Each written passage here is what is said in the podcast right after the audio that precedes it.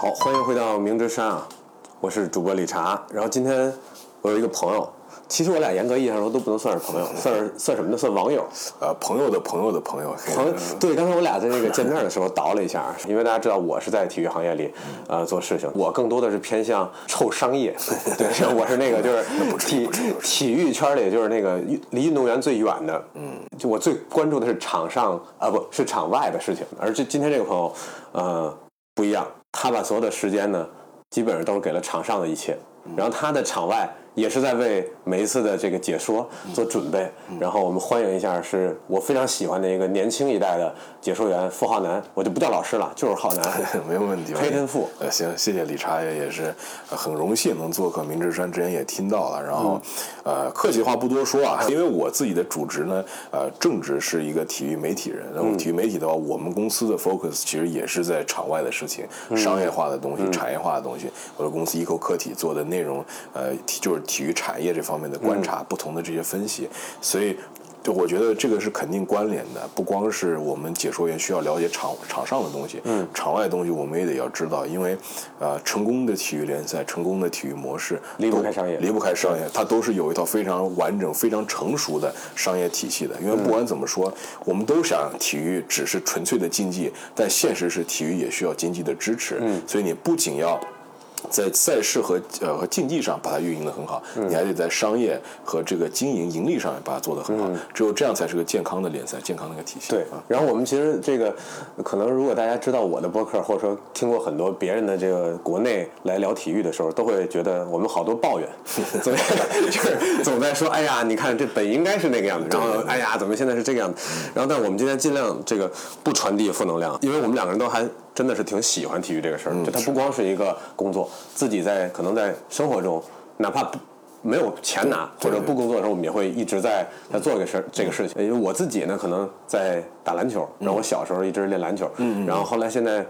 迷上了格斗运动。你看我这家里这个是是这什么？咱平时可以多聊聊 UFC 什么？哎，对对对。然后我上一期我们刚我刚跟一个就是他们做做这个攀岩的。然后他曾经达到过这个国家队水平，但是后来他觉得这个东西太小众了，他们没办法靠这个吃饭，所以他又出国读书。但是我们聊了一下这个运动员视角这个体育的事情，然后其实启发也很大。他就说这个东西其实你不用去想，说我做了这个运动是不是未来变成了一个什么，就是教科书上说的那些，就是你变什么 leadership 要好了，然后什么这个处理什么逆商，这乱七八糟一堆概念，然后我觉得都都想的太远了。它它本身它就有一个。就你参与这件事儿，它有一个自己的意义。肯定。然后你你更了解你自己身体这件事情，本身就是一个很大的意义。是。你更了解你在一些压力下会怎么反应，嗯，这也是一个很大的意义。然后你通过训练去克服那个东西，或者说去规避你最短的短板，然后然后你慢慢的这个人就形成了，那个自我就形成了。然后我们有时候现在为什么今天想和你聊呢？就是肯定会聊到看客和这个真正参与体育运动的人的区别，因为我们。大多数人在中国，我们是先有的电视，嗯，才有的这个联赛呀什么的，就基本上这种感觉是。然后呃，我们没有那种，就比如说大家都在参与一项运动，突然有了一个联赛，然后我们都支持他。这是我三姑的孩子，那个是我二舅的孩子，然后他们都踢这个社区队或者怎么样，他们就一直比下去了。咱们是更多的是国家队，然后很多大的概念先看到，然后咣咣咣。在电视上已经看到了这个国家最高水平了，但是其实我呢一点都不玩，嗯，对吧？我我更多就是一个看客，然后他可能就很难理解，更了解自己的身体意味着多大的力量。有时候我们光看是不知道的，所以今天我们就想跟你聊，从你的解说视角，嗯，怎么看体育，或者说说的大一点。今天聊完之后，可以大家会觉得哦，我以后看体育的时候，嗯，可以带着一些新的方法，是或者新的视角去看。是，我是今年应该三月份，嗯，应该是三月份，四四对封三的时候，我我意外的我打开了爱奇艺去看这个比赛，然后我在很久的一段时间都没有在呃国内听见过我特别满意的解说。我但是我很喜欢那个詹俊老师，嗯，我我挺喜欢他的，嗯，尤其早期的詹俊，我觉得在足球里边我是我是很喜欢的。然后我就那天无意中去看封三，我忘了，我甚至忘了对面是哪个队了，反正应该有北卡。啊，北卡应该是半决赛吧？可能是打杜克那场比赛。那就是北卡和杜克那场。对对对。然后我就在听他说说说说说说，我说哎，这一定是有一个风格的，这个风格一定是有他学习和这个我们就用剽窃也可以这么说，因为 因为我觉得人类不用回避这件事情。我们学习任何一个新技能，我们都要偷别人东西。比如我打球的时候，我要 steal his move，我要把他这个技术偷过来。对科比偷科比了偷了所有的乔丹嘛，对对对对？然后我觉得他一定有有他喜欢的，然后认真研究过、学习过的这样的解说的前辈，所以我就对他的解说产生了兴趣。直到他喊出了那个他的招牌式的一个。我不知道不不知道应该叫口头禅，口口头禅吧可以算算算口头语吧。对但是现在已经变成你的一个 一个招牌了。他当时就是有一个球特别的离谱，就是很难很不难以置信的一个球，他当时喊出了。你在逗我吗？然后我当时没有反应过来，直到这件这句话出现三四遍，我说哦，这不是 Are you kidding me？这是这是那句对对对英语的直译，然后我就把它记住了。对然后后来我发现，然后我就去开始关注他的很多很多东西，然后发现哎，他果然总在使用这句话，然后他的粉丝也不能说太多，对，说太多腻了就。对他的粉丝也期待，哎，什么时候整一句？对对就就这种感觉。然后就我今天就把这个你在逗我的这个本尊请来了。呃，我觉得我直接问你，抛给你一个问题吧，因为我是不知道你是怎么走上解说这条路的，因为在我我是一个八零后，你可能比我小几岁啊，那我九五年的，九五年的，对对对。啊，就其实都已经有代沟了。就我生活的，这就我生活的那个时代呢，还不是互联网时代。是我我我到我六年级的时候，呃，电视和收音机都是我唯一的。这个接收体育赛事信息，咱不说别的，你还有电影院乱七八糟，这都不说。我接收体育的信息只能通过呃电视和广播。然后那个时候我记得有几位很有名的解说员嘛，然后但是我觉得就是我不可能有路径成为他们，因为我觉得你要不是这个专业的，或者你当时我家里人也跟我说说，哎呀，你做体育你又不可能解说去，因为你要想解说，你得有关系啊，你才能进台里啊，就是他是当时我们是这样一个理解，直到后来这个。呃，流媒体或者说这个咱们的这个移动互联越来越强的时候，我们看到现在越来越多的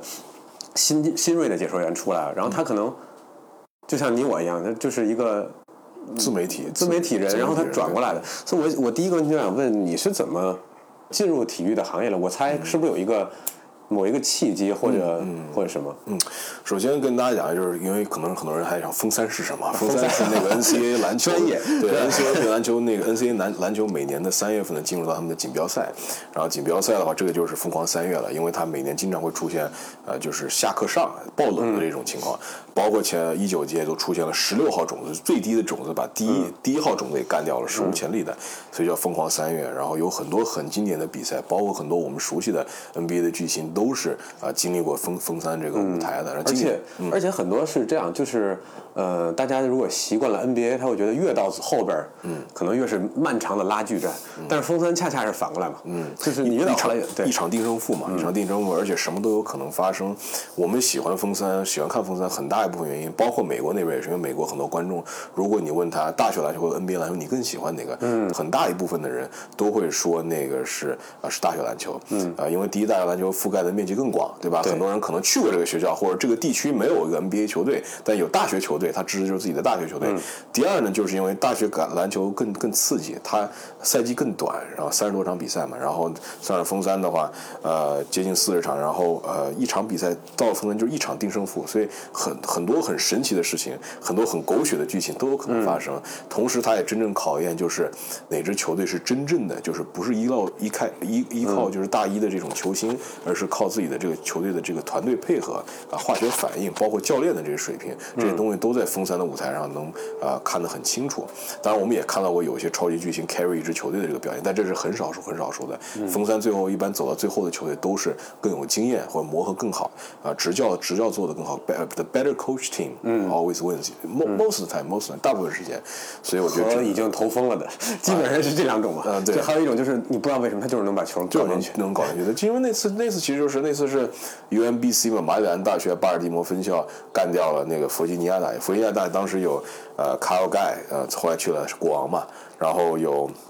呃呃，DeAndre Hunter 后来去了老鹰嘛，嗯，然后还有一个谁？我想想，还有一个那个 Ty Jerome，Ty Jerome 很有意思。呃，，Ty Jerome 他原来在呃高中的时候跟我是在一个学校的，他当时八年级已经可以打那个就是九年级的球队了，然后当时他的运球就非常非常的扎实，是个典型的一种纽约球员，因为纽约球员基本都是从小运球基本功就非常非常的扎实，然后经常也打接球嘛，所以喜欢 crossover，喜欢各种各样的耍花活儿，然后他技术当时就非常精湛了，然后我印象很深。当时很矮，当时也就一米六、一米五吧，没有发育开呢。然后八年级相当于一二初初二嘛，初二嘛，对对吧？然后那个后来呢，他就不在我们学校，转去另外一个学校了，只去了一个那个更高级别的一个就是呃私立学校去打校队。然后后来去了弗吉尼亚啊，弗吉尼亚 ACC 嘛，ACC 也是大学篮球最有竞争力的联盟。再从 ACC 去了这个的 NBA，大家都知道现在已经是 NBA 球员了，所以也可以跟人家吹一下，当年也是跟 NBA 球员打过球的。对对对啊，嗯，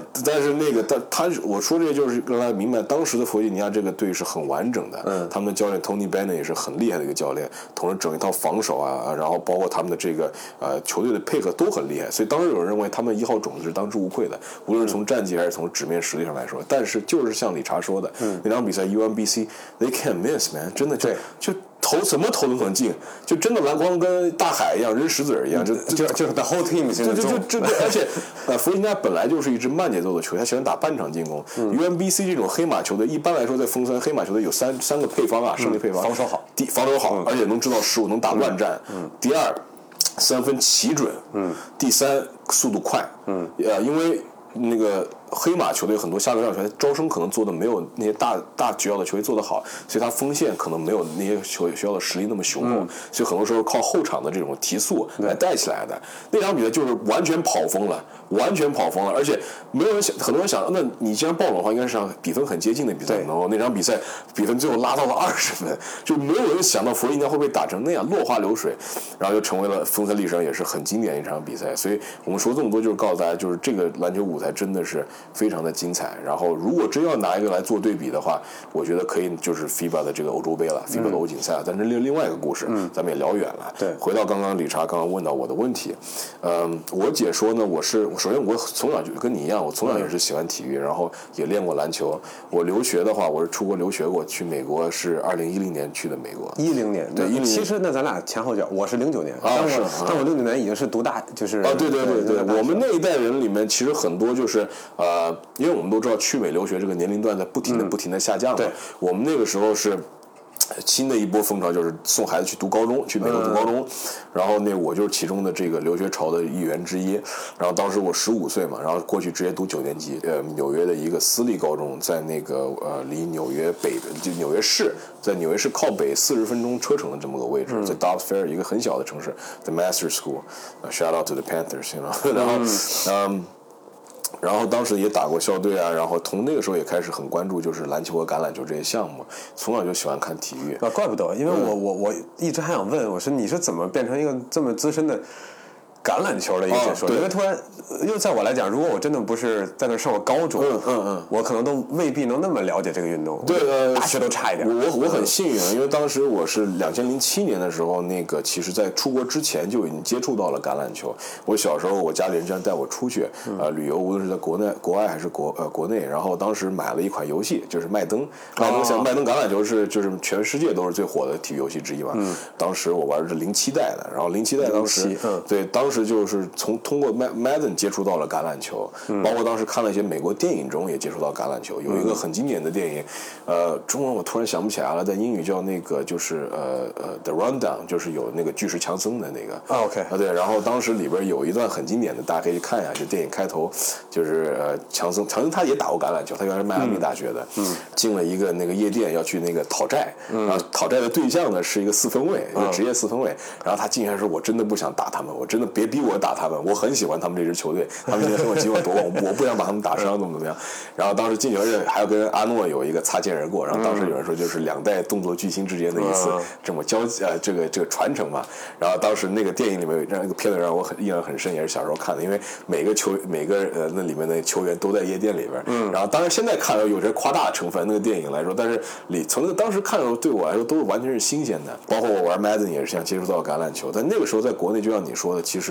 呃没有太多的渠道，很多时候就是无论是通过 NFL 的中文官网啊，或者一些呃一些新闻啊这种，因为当时互联网刚刚门户网站刚刚做起来，对，还在门户时代对门户网站其实有点年代的一个词儿了啊。因为你你是一零年去的对吧？对我记得那会儿连微信都没有。没有微信，对微信啊都没有 QQ 嘛，对 QQ，然后那个就是新浪体育嘛这些东西，对吧？然后当时就呃通过这些杂七杂八的这种手段了解到了橄榄球，但是一直没有看过直播，也一直没有就是真正的去呃实时的去关注他，直到一零年去了美国之后，然后当时我看的第一届超级碗就是包装工打呃钢人那一届超级碗，嗯，然后我当时印象很深，就是那年最经最非常非常经典的一一届，非常经典一届。当然之前钢人打那个红雀那一届也很经典，那一届那一届是我后来看了录像了，在国内就看了录像的。然后当时我是想支持红雀的，因为后来当然后来想起来也是搞笑，因为红雀是跟我的主队是同区的死对手，但当时就呃没有支持钢人，想支持红雀。后来钢人赢了嘛，然后觉得很可惜，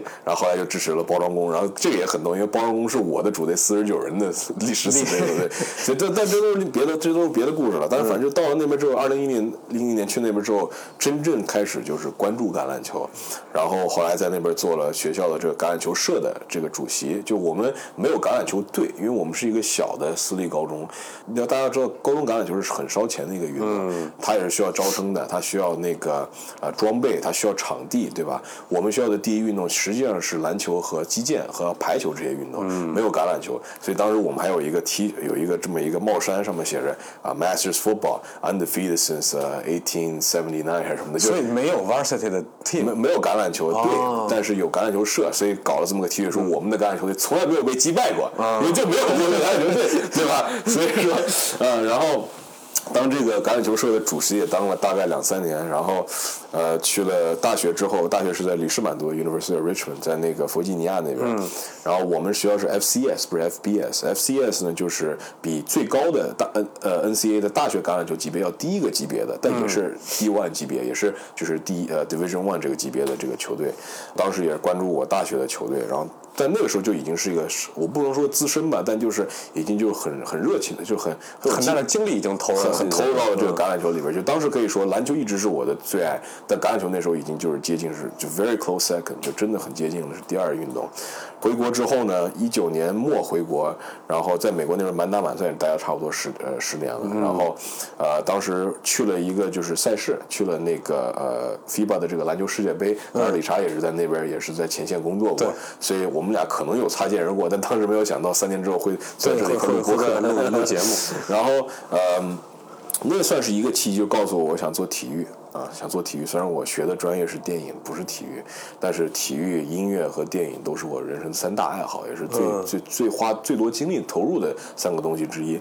当时就觉得想做体育这个呃这这份工作，然后在那之后又去了 NBA 那边去 NBA 的那个深圳赛做了一个前前呃前方那个志愿者，嗯。当然在世界杯也是做志愿者，做外联部的志愿者，就负责协调呃 FIBA 办公室和组委中方组委会之间的一些各种各样的事务。所以当时说是志愿者，但实际做的活跟正常的工作人差不多，对，就很忙很忙，很忙。因为那个协调员的工作就是有任何事出了，你得去沟通，而且别忘了有很多国际人士，国际篮联嘛，所以你要跟现场的这个中方的人要沟通，所以就。当时也长很长了世面，呃，真正的算是梦想成真吧，因为当时见到了科比，见到了吉诺比利，最后一面吧，啊，对，是算科比的最后一面，对，然后真的就就在面前，真那个是真的，从小到大看长大的偶像，然后包括我相信每一个热爱篮球的人，每个打过篮球的人都希望有的那么一刻，居然能享受到，真的想起来，非常非常的荣幸。托尼·帕克也在，德克也在，然后包括就有些不太好的一些回忆，当时在咱就不多说了。对，相信大家都知道我们在指什么，就是比赛中，嗯，但不管怎么说，是很难忘的一段经历，也是真正就启发我去做自己热爱做的事情，就做体育这一行，然后每天都有动力去做我的工作。然后呢，呃，去腾讯体育解说橄榄球，解说 NFL 是确实是一个契机。呃，到那时候我已经就是满打满算的话，已经是关注了就十多年的这个。在那个之前，你没有。说过任何一场比赛吗？呃，没有说过橄榄球，但是在那之前是怎么回事呢？我们我的主队是旧金山四十九人队，然后一九赛季的四十九人很厉害，打了十三杠三的这个战绩，然后拿了那个呃呃国联的这个呃第一号种子，然后当时季后赛也是呃就真的就打到超级碗之前都是呃很轻松的过完斩将了，呃干掉了维京人，干掉了包装工，然后包括最后一场常规赛打我们的死对手。呃，海鹰，然后打的也是非常的激烈。那场比赛很很经典，为什么呢？是 NFL 一百周年的第一百个赛季的呃最后一场常规赛的最后一档，进行到了最后一码，非常呃最后一秒，就那一球最后压哨球，然后拉塞尔·威逊传给了霍利斯特，然后那个球就是被我框的那个格林劳情报在了一码线那里，然后那球真的就看着好像要打正了，但实际上就差那么一点点。这个橄榄球最吸引人的部分之一就是它真的是 Game of 每一寸的推进，每一寸的这个争争夺都是至关重要的，可能会决定一场比赛的最终的结果。嗯，然后当时完了之后呢，我们去了超级碗，然后超级碗很可惜，很遗憾输给了啊堪萨斯城酋长，然后。当时也挺心疼吧，心疼吧。当然没有之前一次输给乌鸦那一次超级碗心疼，因为乌鸦那一届的超级碗的四十九人阵容里面，很多是我看着长大的一批球员，也是我启蒙时期关注的球员。一九届更多是更惊喜，因为当时很多人觉得啊，四十九人现在重建到这个地步，今年总算有点起色了，但估计也就是在呃季后赛一轮游吧，怎么怎么样，不会走这么远。但没有想到一下走到了超级碗这个舞台上面，然后最后差一点点就能赢了，所以也感到很可惜。完了之后呢？呃，橄榄球的休赛期是很长的，然后所以很多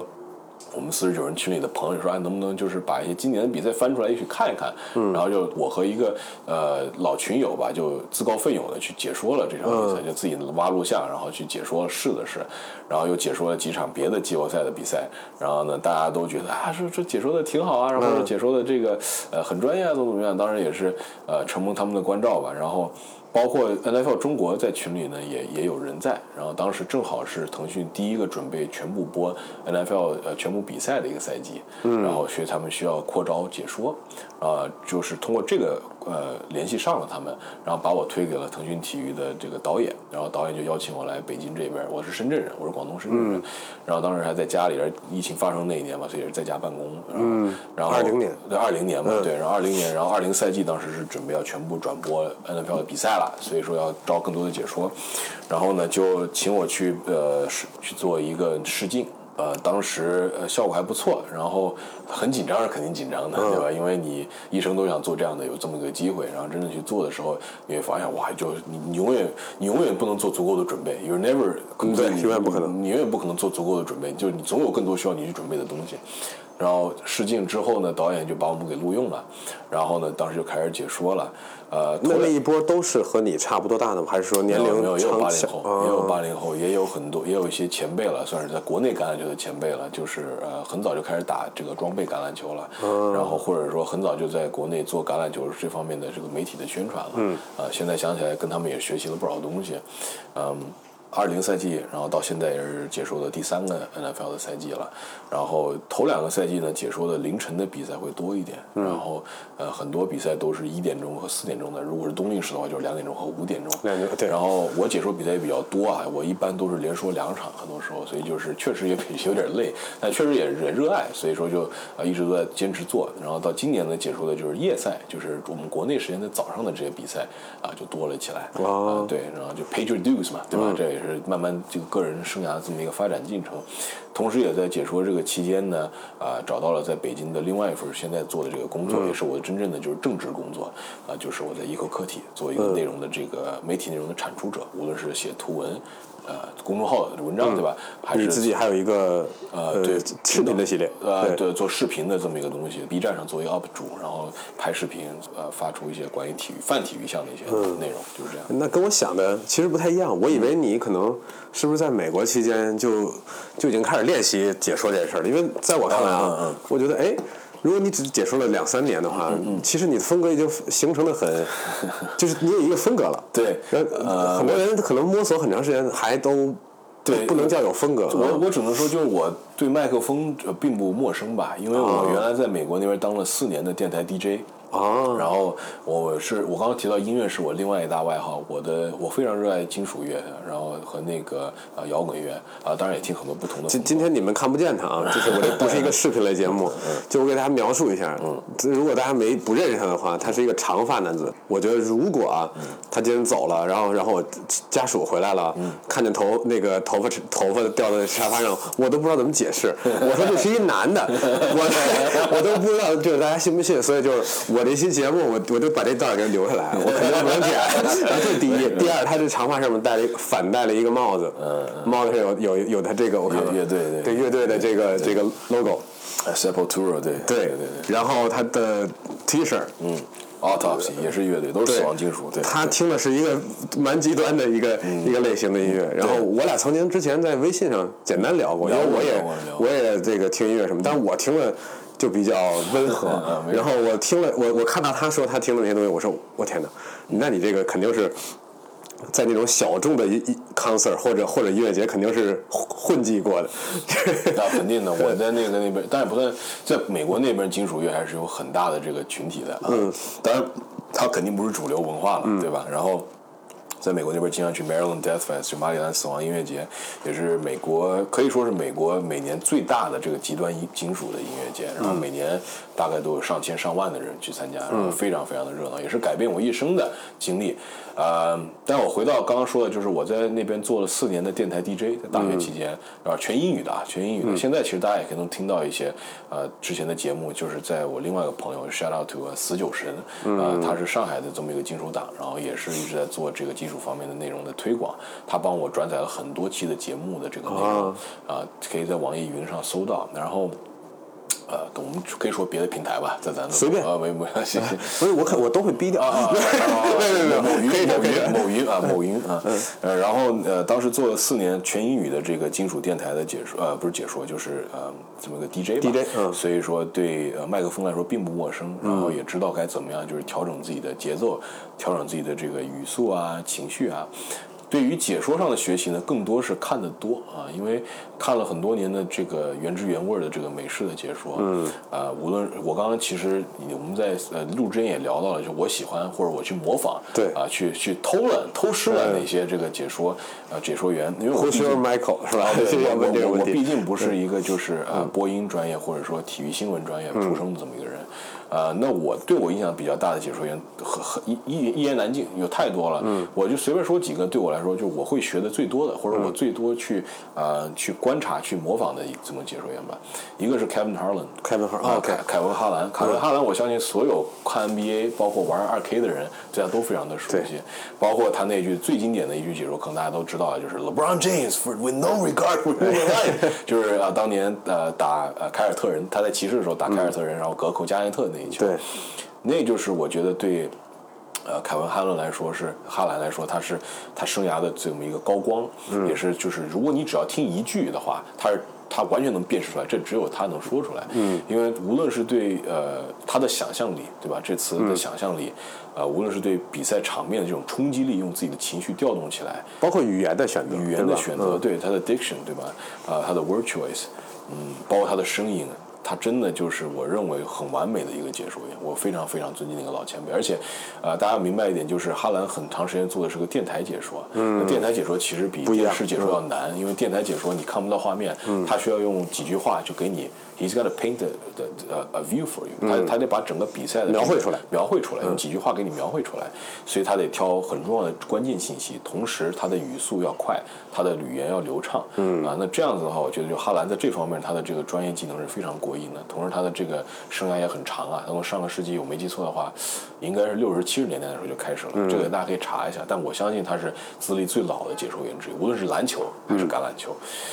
除了他之外，像 Jim Nance，然后呃 Al Michaels，嗯 Gus Johnson，Gus Johnson 是我听过最有激情的解说之一，可能没有之一。他有很多破音的这个集锦，大家可以搜一下。尤其是解说大学橄榄球的时候，那真的是最能咆哮、最能嘶吼的解说之一。但同时，他不是瞎叫唤。Gus Johnson 是一个很专业的解说，他自己也打过，就是呃高中的橄榄球和篮球，底特律出来的人。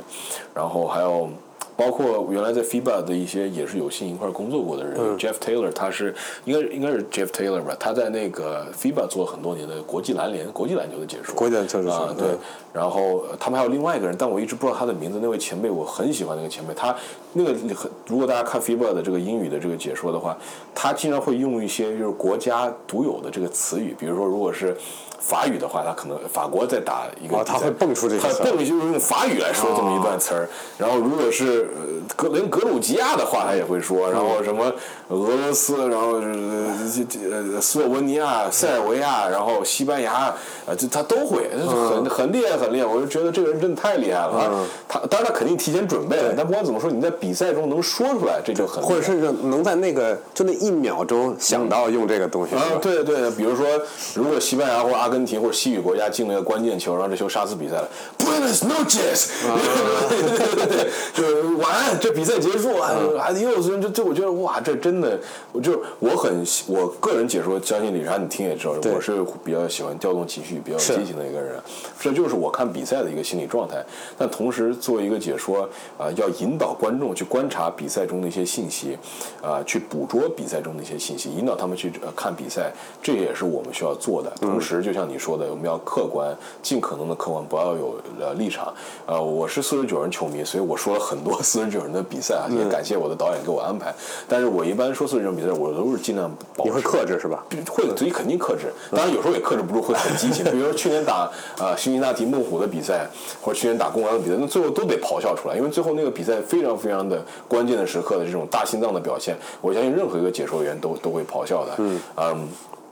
呃。然后，但但但如果是别的球队打出好的表现，达阵了，或者说绝杀了我矿，我也会就是呃尽绝对会尽职的，就是尽可能热情的去说出这一句，比如说这一脚绝杀了呃四十九人队怎么怎么，这这都是很正常的，因为这是你的工作，这是你的工作，跟我们爱好看坐坐在沙发上放松的情况下看球，该说什么说什么，然后瞎瞎逼逼，这完全是不一样的。那那你觉得，嗯？因为说到这儿，你看你的你的不管是偶像或者你学习的对象，嗯，很多都是这个呃偏美式，包括 FIBA 这个国际上的这些人，嗯嗯，呃，我们回过来看一下，就中国体育，呃，有电视直播以以来，其实也经历了你说的电台时代，比如说宋世雄老师那个那个时代那种很老的解说员，是是，然后。这个孙正平啊，什么那些，就是一代一代的解说员都这么过来了。对，包括那种有主队的，比如说黄健翔的意大利队，就这种都是大家很很知道一些故事。对对。但是我们其实很多呃，这辈子看体育的人，他有有有受限于他语言，他可能没有看过外语的解说，然后他一直在看中文解说。但是我我是有感觉啊，其实在中国。主流的中文解说其实相当于北方解说，嗯，括弧可能就是北京京津冀一带的解说，就是他的用词。我为什么想起这个呢？是你刚才说这个人会因为他解说不同地域的比赛，会用到他那儿的词。但是我们我们呈现一个反的状态，就是不管是哪儿的比赛，全变成北京胡同里比赛了。嗯，就是只要你看央视，然后或者这几个几大平台，腾讯什么的，基本上它是一个京腔的解说。大家像这个。两个朋友聊天一样，我觉得那更像一个赛后节目。像一个这个赛后的评论节目或者播客什么，他们是是这么去聊的。对，我觉得不同的模式吧，不同的模式，包括其实之前女篮呃世界杯决赛的时候，当时看，我相信大家对呃就是腾讯的解说和央视的解说什么的都有不同的观点。我个人觉得就是咱们要学会就是保持一个开放的心态，就是有些人喜欢看解说呢，可能喜欢看点评，啊喜欢看专业的这种点评，喜欢看这种专业的这种呃观点，或者只是一种情绪上的一种。种输出这都可以，因为不管怎么说，体育节目、体育赛事这些播出了、转播的时候，都是一种娱乐节目。嗯，对，归根结底是娱乐。所以各所以说，各萝卜白菜各有所爱嘛。我们作为解说员所能做，就是尽可能做好自己。那对于我来说，做好自己很简单，我资料一定要备齐，我功课要做好啊，然后尽量减，尽量把口误减减到没有。当然，每场比赛或多或少可能会有一些。嘴瓢的地方或者口误的地方，这也是难以避免的。不光是我，哪怕是美国那边最顶级的解说员会犯这样的错误。啊，这我不是给自己找开脱的借口，但就是告诉大家，就是大家我们对呃看比赛的时候对解说员的这个工作也要有一定的这个理解，对吧？一定的这个宽容，嗯。包括呃，对于就是比赛之前、赛前临场，因为橄榄球比赛在他的伤病名单啊，很很多球队只是在在比赛前的九十分钟才会放出来，所以我们必须得实时关注推特或者说关注球队官网发生了什么啊，发生了什么，然后呃，关于一些最新的这些伤病的状况。如果是一场比赛很慢节奏或者早早花了，你是不是得聊一些场外的东西了，对吧？调剂调剂，对，有一些额外的信息，额外的信息，对，然后。橄榄球的比赛节奏是多变的嘛，所以有时候如果节奏慢了下来的时候，你觉得场面没有什么可聊的，对吧？两边都是三档就交枪，三档气题，三档气题，没有什么可打的话，可能就要聊一些别的东西，可能交手的历史，啊，球队之间呃的一些这个恩怨，对吧？如果是宿敌之争的话，对吧？嗯。这些都是可以聊的一些点。那你你一般是怎么做功课的？因为其实我们比如说，已经看到很多这媒体，不管是球队的官方媒体或者自媒体，会对比如说 NBA 球员，或者对一些足球的这个巨星的，这他叫什么 A Day in Life，对，他会他会看说哦，这个人是怎么 prepare himself for for the game，对对对。然后那从你一个解说员来讲。你的那一天，嗯，game day，嗯，你的 routine 是什么？呃，首先给大家说一下，就预告一下，之后也会拍一个 vlog 的，大家可以大家直接在我的这个频道或者在呃体育研究所这个 B 站的这个 UP 主这儿看到，啊，那是我公司的好，是打个小广告啊。咱们继续说，呃，我比如说我明天就要说比赛了，明天要出境说一场就是丹佛野马打呃印第安纳波利斯小马队的这个夜赛，这也是 NFL 今年赛季的第五呃第五周的这个第一场比赛，跟肖申老师搭档。那我的话，首先我比较幸运的是，我之前已经说了三场了，啊，连说了想想看两场野马的比赛了，所以我对野马的情况是比较了解的。我知道他们首先是个短周，嗯，所以很多伤员可能恢复的不会那么好，嗯，可能有些球员上不了场，已经有确定有些球员上不了场的，啊，包括他们的守呃一个冲传大将，他们防守的一个大闸，呃 Randy 呃 Randy Gregory 他是上不了，因为他扭了膝盖，他们的头力呃头号跑位 Javante Williams 也是呃两个十字韧带撕裂了，所以这个赛季是报销了，这些我是知道的。小马那边呢，可能因为我之前没有解说比解没有解说他们这个赛季的比赛，所以我会看之前的录像，看这个球队。首先，第一看录像对我的帮助就是不光是对球队的战术啊、人员这些的，最简单的就是我听别人别人念他们的名字，嗯，然后。观察他们在场上的这个位置，观察他们的这个号码，然后记通过这种方式来加强我的记忆。嗯，因为如果是跟肖申老师搭档的话，我肯定是作为一个解说的角色。这是我们刚刚要聊的一点，就是有不同的角色解说，有 play by play，play by play 就是场上发生了什么。每一档，如果是橄榄球，就是每一档进攻、每一档防守发生了什么，然后或者每一档特勤组的这个发生了什么，然后呃，篮球的话就是两边球队之间这个球之间的传，比如说呃传球啊、传导啊，谁投篮谁谁进了，谁被换上来，谁被换下去了，这是谁的第几次犯规，这些信息我要给到你，这是一个 play by play 解说员应该做到的东西。另外一个人呢，就是我们叫 color commentator，这个人就是嘉宾，中文的说法就是 A 角和 B 角嘛，他就是 B 角。那 B 角呢，更多是做一个。A 角说完话之后的一个补充，嗯，回放的时候的一个对战术的点评和评析、分析，以暂停时间内对两方球队现在的这么一个表现的一个总结，包括我们刚刚提到聊天的时候，嗯，可能就是聊场外发生的一些故事啊、历史啊这些东西。这是一所以叫有色评论嘛，它是带一点主观色彩，它可以有偏见，它可以有一点偏见，对。它或者说它可以有一点自己的观点，它有点自己的观点，因为美国那边观众是很介意这个的，你要是有一点点的这个立场的偏差，他会骂你，他真的会很很很厉害，无论是。像 Chris Collinsworth，然后哦，对，所以他们把能能骂人的这件事留在赛后，是吧？对，我们 ESPN 看到他什么 Stephen A 啊这样的，对吧？但是你像在那个解说的时候，这个很难避免，因为作为一个 color commentator，你就是要有主观的这个色彩的，有主观色彩的输出。同时要记住，无论是橄榄球比赛、篮球比赛，你在家放松看是一回事儿，你真的在现场去看，或者你在现场去解说的时候，那个节奏是很快很快的，你得迅速的组织起你的语言，迅速的找到你想要的这个呃信息点。那中国和美国不一样的是，国内很多酒，尤尤其像橄榄球这种项目，我们是没有实时的导播在给我们耳耳麦里面告诉我们一些信息的。嗯，但在那边是有的。如果团队。他有团队，肯定的。准备一场比赛，他至少花一周的时间。有数据分析团队，有就是可能有这个球员之间的个人调查团队，包括赛前他们会跟球员的和球队之间进行一个采访，简单的采访，走一走流程，然后聊一聊这个球队的近况，了解一下。这样在比赛中也是，呃，最近刚跟这个教练交流过，他对这个球队的表现很满意。这场比赛之前，他认为有哪些重点需要聊，对吧？包括甚至有时候可能。producer，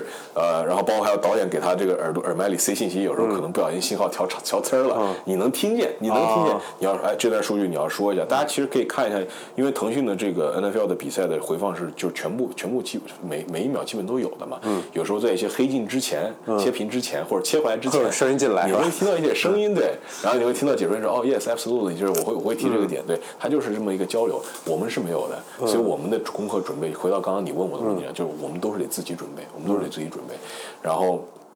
呃，可能搭档有时候会提醒一下我们，就比如说一个 B 角在 A 角在说话的时候，可能 B 角会给他 A 角看一眼，就是注意一下场面上这有这个东西可能要说一下。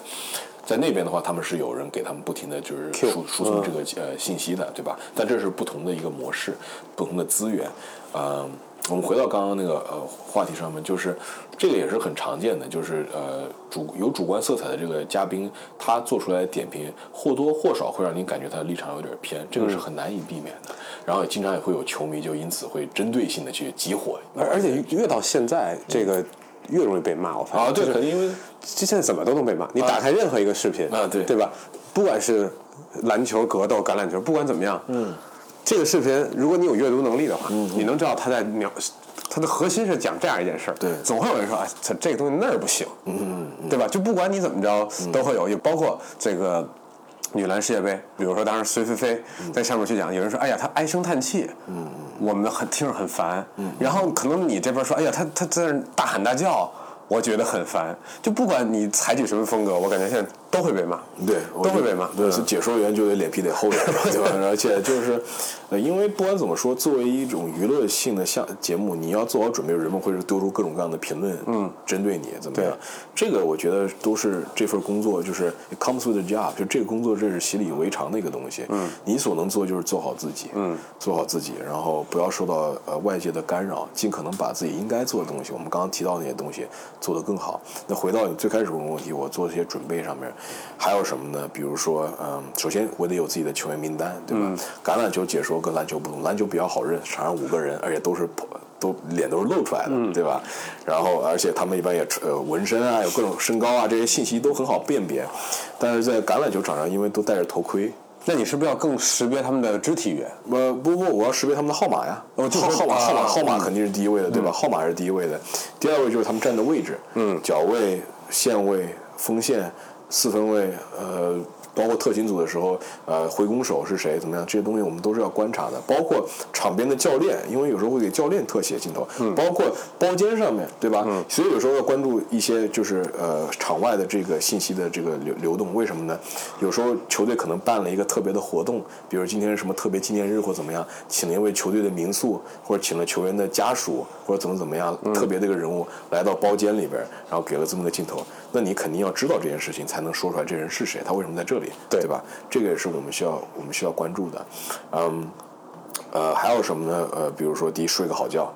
睡个好觉，对，因为呃，我我比较幸运是今年开始解说更多夜赛了，所以我平时呃不用熬大夜去解说比赛。嗯，但如果熬夜的话，补充水分啊，在下午补个觉啊，包括在赛期呃赛事期间可能吃点东西啊，补充点能量什么的，这都是必须要做的。因为橄榄球比赛平均时间都超过三个小时了嘛。嗯，那个如果连说两场的话，就是等于六个多小时啊，对吧？还是其实很大的体能消耗。呃，还是挺大的、挺大的一个消耗的。然后再加上我自己还有这个义务，或者说有这种兴趣去接着再看一场比赛解说完之后，对吧？所以说就等于就是熬通宵了。就解说夜赛的会好一点，我就可以定早早点睡觉，然后早点起来。但就算这样子，还是得就是把自己的精神状态调得饱满一点。当我们在麦克风后面说话，觉得自己很放松、挺好的时候，其实观众听来可能觉得哎这没激情啊，死气沉沉的没错没错说话怎么这么平淡？嗯，对吧？你要刻意的调整自己的语调，你要刻意的调整自己的节奏，比你平时说话的时候不一样的。我现在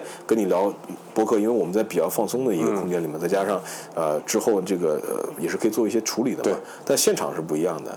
包括带麦之后测完，我知道我说话声音必须得大一点，嗯啊，必须每个词都可能要念得清楚一点，不能尽量避免嘴瓢的这个事件发生，这都是这都是需要去做的，嗯，然后嗯，大概就是这样。包括我还得拿资料，把资料打印出来。有些资料，我个人喜欢是看纸质的资料，因为呃电脑上页面毕竟就。切换比较麻烦嘛，而且比赛中他就几秒钟的时间，信息过了就过了，嗯，再回来说的话会有点怪，有点 awkward，有点尴尬，呃，那个最好的就是面前有一张纸，你随时可以看，嗯，在这张纸上一般我会密密麻麻记下来，比如说球员的号码，比如说他上个赛季的数据，比如说他经历了什么，或者他有什么值得聊的一些东西，比如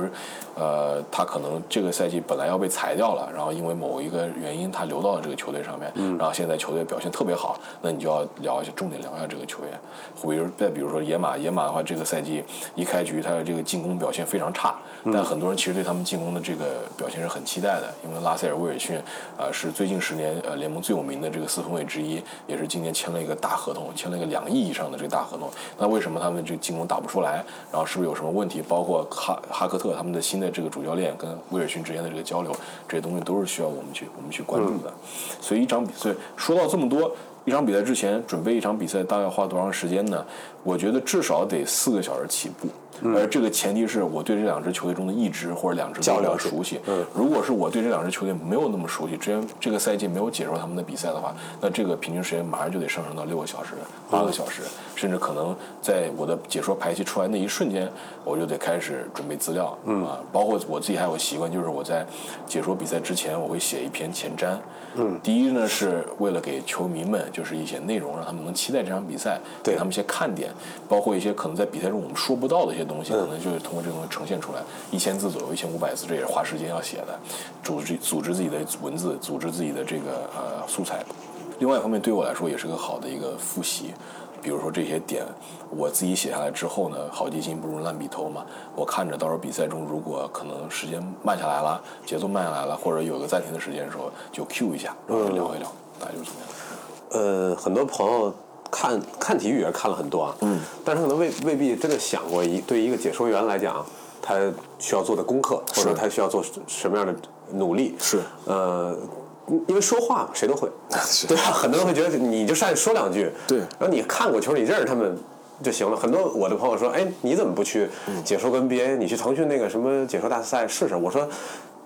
你坐那说话是简单的，嗯嗯，你坐那说到就是自己满意是挺难的，然后你说到大家能觉得你还不错，那是更难的。啊，对，你你你愿意去这么去试吗？就是我我说你要是觉得这事那么简单，嗯，我觉得你你大概率说不好。就我就跟我的朋友聊天的时候会会聊这事儿。我现在其实就可以跟大家，就是让大家尝试一个挑战，就是像我最开始，我刚才也提到了我是怎么当上解说的。我解说之前自己拿了一场比赛的这个录像，全场的这个录像，转播的转播视角的录像，然后呃在企鹅上面做了这么一个直播，然后给群里的朋友们看。大家如果对解说有兴趣的话，可以自己也这么试一试。嗯。然后你得说你得做功课，对吧？然后这场比赛好处是你可能看过这场比赛，所以你会熟悉一点，你知道发生了什么。但就算那样，你会发现，真正的开始解说录像这个解说的时候，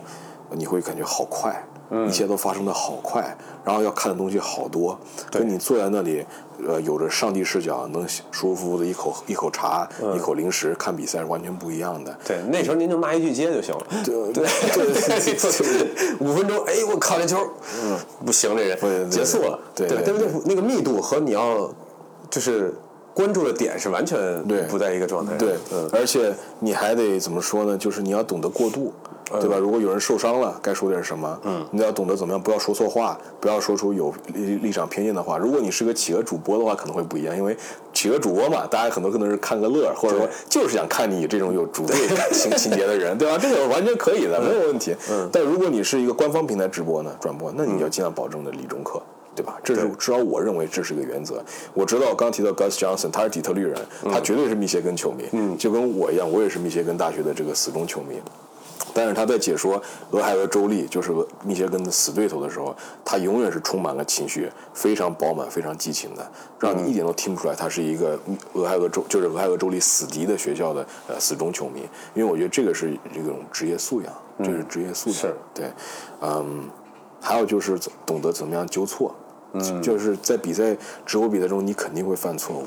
无论多么好的解说员也是一样。我刚刚提到 Gary Danielson，他是在 SEC 这个呃 network 解说，SEC 是全美大学橄榄球呃球迷最死硬、竞争性最强，也是冠军最近二十年冠军最多的这么一个联盟。所以他在这里这个当一个这么一个王牌解说员，他受到压力也是很大的。他竟然会看自己。解说过的比赛，然后说，Man，what the hell you say that for？你为什么要说这么蠢的话？你要知道，这个人是打过 NFL 的，他是打过 NFL，然后解说了几十年的，他也会犯这种他自己都感到匪夷所思的错。为什么？很简单，因为在直播电视，哪怕直播。呃，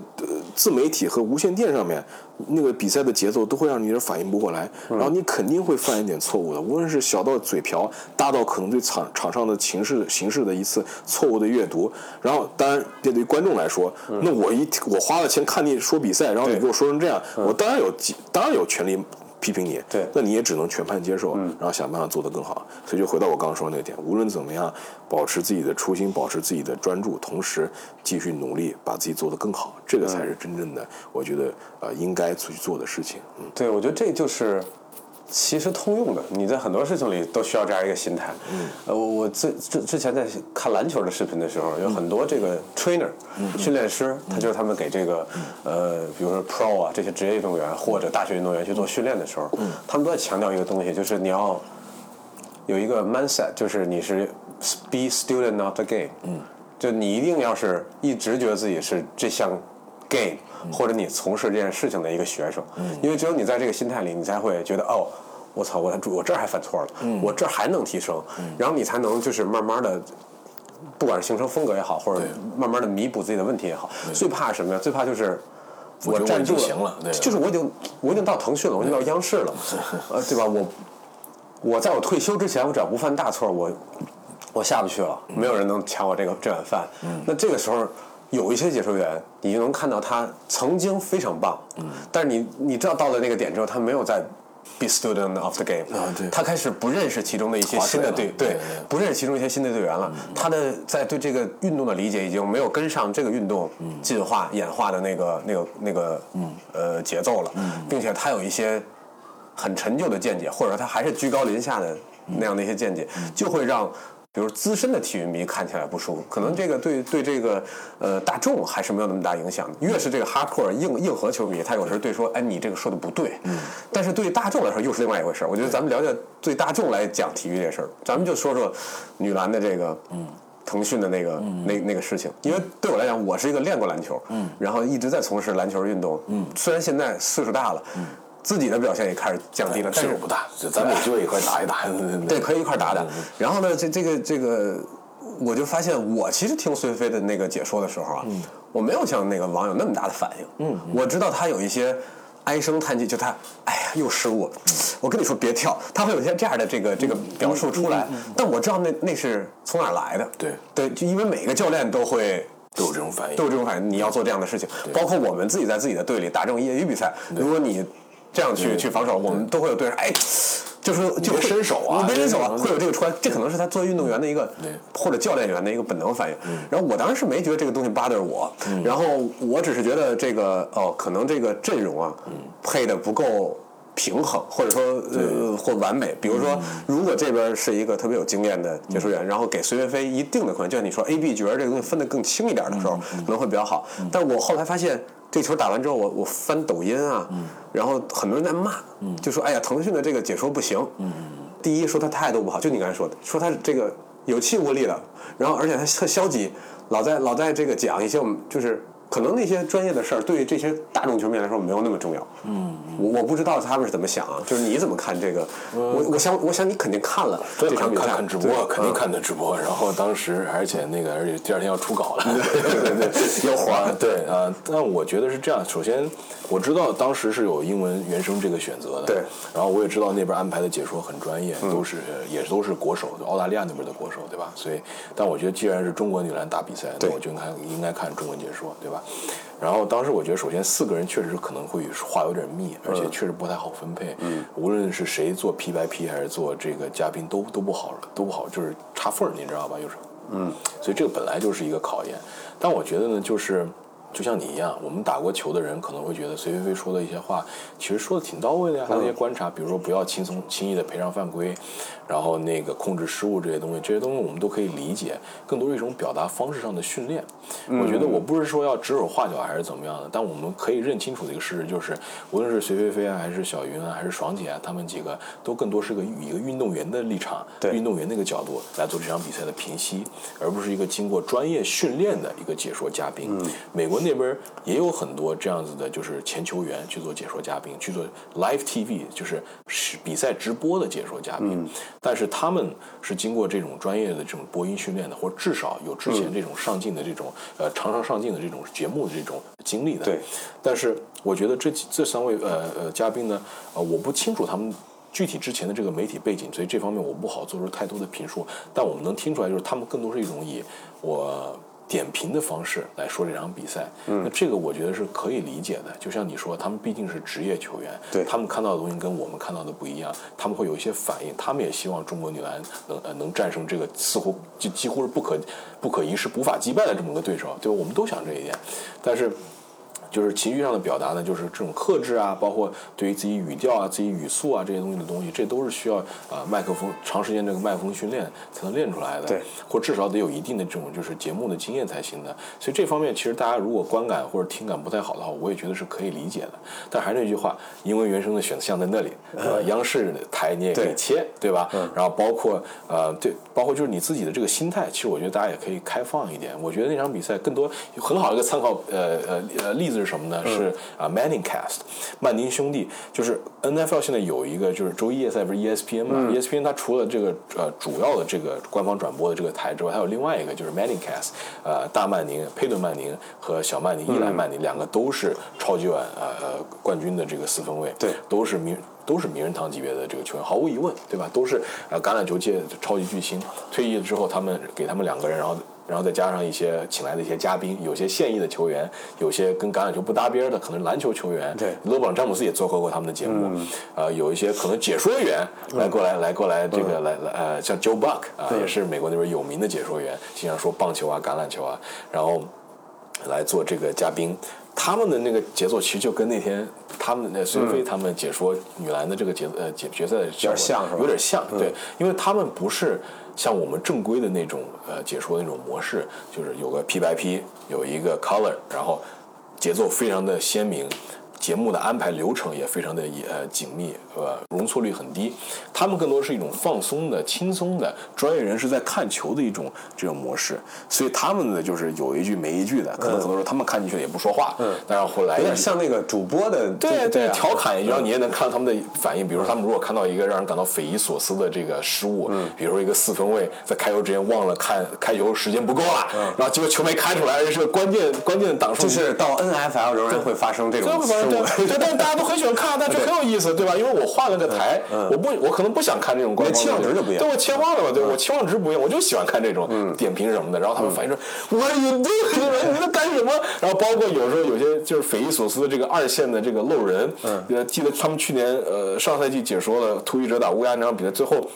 应该是乌鸦叫了一个呃 cover zero blitz，就是呃就是突袭，就是、啊后二线没有人防传了，然后结果卡尔很轻松的扔了一个达阵球，就等于是完全露出来的一个达阵，然后那球就绝杀了。他们的反应是 What are you doing？你在干什么？这这这什么战术？可能对对对，但那个反应不就是类似于这样的反应吗？有感叹，有就是可能没有那么克制的情绪的表达，这个作为一个专业球员来说是很正常的。嗯，所以还是那句话，可能。我们在切到这一场直播里面之前，就应该有这么个心态，开放的一个心态，同时知道自 What are you getting into？What are you getting？你呢？你花钱看这个解说，你是想看像瑜伽老师那样子，呃呃，一本正经的，然后非常传统的这种模式，还是想看这种新一点的，对更多是一种点评，更多是这么一个模式？我觉得这个是大家需要去做出一个选择的。明白呃呃，当然我还是那句话，就是听感和观感上，如果有一些让你感到不满意的地方，这是很正常的。对这也是很正常，我也完全可以理解，就有很多呃网友或者很多球迷朋友就感觉不满意的地方。但还是那句话，因为原声，啊对吧？央视的这个频道都可以，你都可以去。对，我觉得甚至可能，嗯这些呃平台或者呃，比如说咱就说腾讯，它可可能也应该做一些，当然它已经做的不错了。我是说，如果更好的去教育观众的时候，他可以做一下，就是。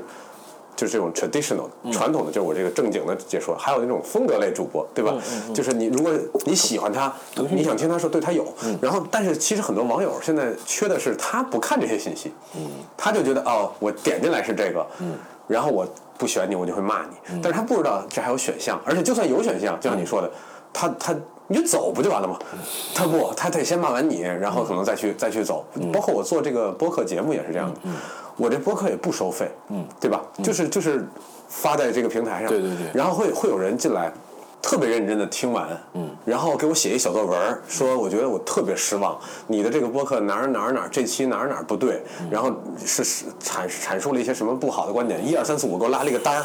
然后说我我听了一个多小时，我都没听到我真正想要的那种核心东西，我说你走啊，我 我说那个人家那腾讯你还花了六块钱买了一券呢，我这都没让你买券儿，你走就完了呀。我说我我说我能我给你推荐五个，就是你想要的东西在那五个频道，对吧？我可以，他不行，他我不知道为什么大家就非得。我还得把时间花在这儿，然后我生一肚子气，然后得把你骂了，骂完之后我还不高兴，然后我就走了。我觉得理查是这样子这也是一种心态吧。我觉得我也是内容产出者，我也遇到过这种情况，包括我作为一个解说，我也被人批评过。嗯对我首先第一我会接受，我会接受，因为我觉得他批评我是有角度的，是有原因的，我不应该站在。Defend myself，站在就是维护自己的这个角度上，先是跟他对峙。我觉得没有，第一这都有点浪费时间。说实话，与其花时间在上，不如想着怎么样把自己做得更好。第二，我觉得呃，事实开放一点，接受别人的意见也不是坏事。我觉得是这样子的，我没有看到那些评论，对我不好说什么，但我觉得可以理解的一点是。他花这个时间去想听这个内容，他觉得你这个内容肯定有做得好的地方，嗯，所以吸引到了他，他才会愿来去听，他愿来去关注你说了什么，你的这里面包含哪些内容。他觉得你做的不够满意的地方，他觉得我既然都花了这个时间了，那我也有资格去做出一些评论，去做出一些批评。我知道，就是啊你可以走，对吧？这个是所有内容创作者都会说的一个词儿。但同时，这个词儿其实说，你作为一个内容接受者，嗯，你听上去你会觉得也有点儿就不得劲儿，你知道吗？就我既然愿意去花时间，或者花精力，或者花金钱去接受你的内容，那你既然觉得我的批评让你不高兴了，你就可以随时让我走。这不是有一点、对吧？主客之间就我我同意你说的这个点，对对对对就是我我我要区分他是哪样的人。对对对如果他是过来就是。让我，比如说他这个东西，你们作为创作者，你肯定会觉得，哎呀，你没听明白。然后，但是但是如果只要他跟我好好探讨内容，嗯，或者他哪怕就是跟我一百八十度不不同意，但是他跟我好好探讨，我都会好好的回复他，我都会好好回复他。我说的是哪种呢？就是他有一个预设，他觉得做这样的内容只能做成他说的那种方向，你懂吗？就是只有那样是对的。然后我说有那样的，那样的，我还我甚至把那个播客的名字告诉他，就是。你说的那个，在这个、这个、这个，他都是偏那个风格的。我说我这儿就不是那个风格。我说你别耽误时间，你走吧。就是我说我不可能因为你喜欢那样风格，对我改变这个风格，对因为你并没有跟我在探讨我所说的这个内容。他是说你就不应该这么做，你应该做成那样的节目。我说那样节目已经存在了，你去就好了。我说我也没逼着你在我这儿，我也会区分。对，我觉得这个其实很复杂，因为一方面人们想要更多的 variety，他想听到更多的花样，他可能想的是那个方向的节目，他想听不同的声音，嗯，他想听到个不同的主播，对不同的内容方向，对吧？另外一方面呢，我觉得我们自己。你说的是对的，我们花时间，我们花精力，而且如果你这个是个免费内容，你还没有收入，等于你是为爱发电，你做这么内容出来，然后人还挑一堆毛病出来，然后他想让用他的方式，然后来做你的内容，对你会觉得很不应该。说我那我是，这是我的东西，对为什么一定要听你的？而且我费死费这么大劲儿，还是为你这个喜好去做内容呢？对吧？这不是浪费我自己的时间，浪费我自己的精力，浪费我自己的热情嘛？对吧？其实这就是一个平衡，对我觉得这是个平衡。而且我希望还是那句话，就大家尽量的把心态放宽一点。我们要有，我们有，我们接受批评，我们接受 criticism，但我们接受更多是 constructive。有组织、有结构的这种批评，有理有据的这种批评，and also 就是真正的就是理解你的内容怎么一回事儿的这种批评，而不是纯粹因为我听到我没有我不我不想听的东西，嗯，所以我就觉得不行了，对吧？就跟你听歌一样。那，等于我去进了一个川菜馆子，说对你这儿你这那个什么。烤鸭不行。你这烤鸭不行，啊你你这茶点做的不正宗，你应该这么做茶点。那我这是川菜馆子，还是广东茶点，还是还是北京北京餐馆啊，对吧？对，所以我觉得呃。大家需要两边都需要把心态放宽点，理解万岁这话我很认同。我知道这话听上去很 cliche，、很老套，但说真的，现在这个时时代信息这么爆炸，每天你都可以接受这么多信息的时候，如果你能适当的慢一点下来，去站在别人的角度去考虑一下，其实你会发现对自己来说也轻松很多，很多东西也不像你一下就刺激到你，然后变让你变成一个二极管的这么个心态。对，不喜欢就要批评，喜欢的就使劲的捧。那你肯定要找到一个 middle ground，对吧？对我刚刚提到那么多我喜欢的解说前辈，他们也有很多我不喜欢的一些观点。没错，哎，这个很重要的一个点，就是我一定要喜欢这个东西，这东西就全盘接受吗？对啊不，不是的，是啊，嗯，包括如果一个人是我的朋友，他的内容他做的怎么样，我都要全盘接受，我要全盘支持吗？那不一样啊。嗯，他我作为一个朋友，我可能会客气一点，我可能不会就是主动的去去就是在公共场合下去批评他，那可能我会私下跟他说说，觉得哥们儿啊、委婉一点，哥们儿，我觉得这个地方有改善空间，对吧？我不是说你这不做的不好，你应该这么做，你可能有改善空间，或者说我个人会觉得这么做可能会好一点。我们需要更多的去讨论一件事情能不能做得更好，而不是一件事情是坏的，啊，只有这么做才是对的，对和错，好和坏没有那么的绝对，咱们要找到一个 middle ground。没错啊，就像我们比如说看球，或者说我现在球星之间、粉丝之间有这个，对吧？嘛对呀、就是你这个人，如果我喜欢你，你就没缺点。嗯。如果我我我我要是不太喜欢你，我你都是缺点，就我必须找，我得给你找出来几几个缺点。他现在变成变成这个样子，对啊所以我刚才我觉得浩南想说的也是，就是我们可以这在这一个作品里边，不管是音乐、电影、嗯、赛事或者一个解说员，不管他是什么样，你肯定有喜欢他的点。哎，我比如说我就喜欢他的节奏，嗯。但我觉得它的内容可有待提高，嗯，这是这是很正常的一个现象。是的包括你听音乐也这样，你说哎，我太喜欢这个乐队编曲了，就他的编曲一出来，我就哎我就喜欢，嗯，这跟而且这有时候喜欢跟他绝对的是不是就是伟大和好没关系，嗯，他就是让我舒服的一个东西，对对我我可以分得清这个，嗯，对吧？我分清这个，我我就喜欢他们编曲，但是说实话，哎，我觉得他们词儿写的挺土的，但是那你就看你接受不接受嘛，对啊。你你如果不接受，你说哎这东西词儿太土了，我真受不了，那可能你就不听它了。然后如果你觉得编曲足够好，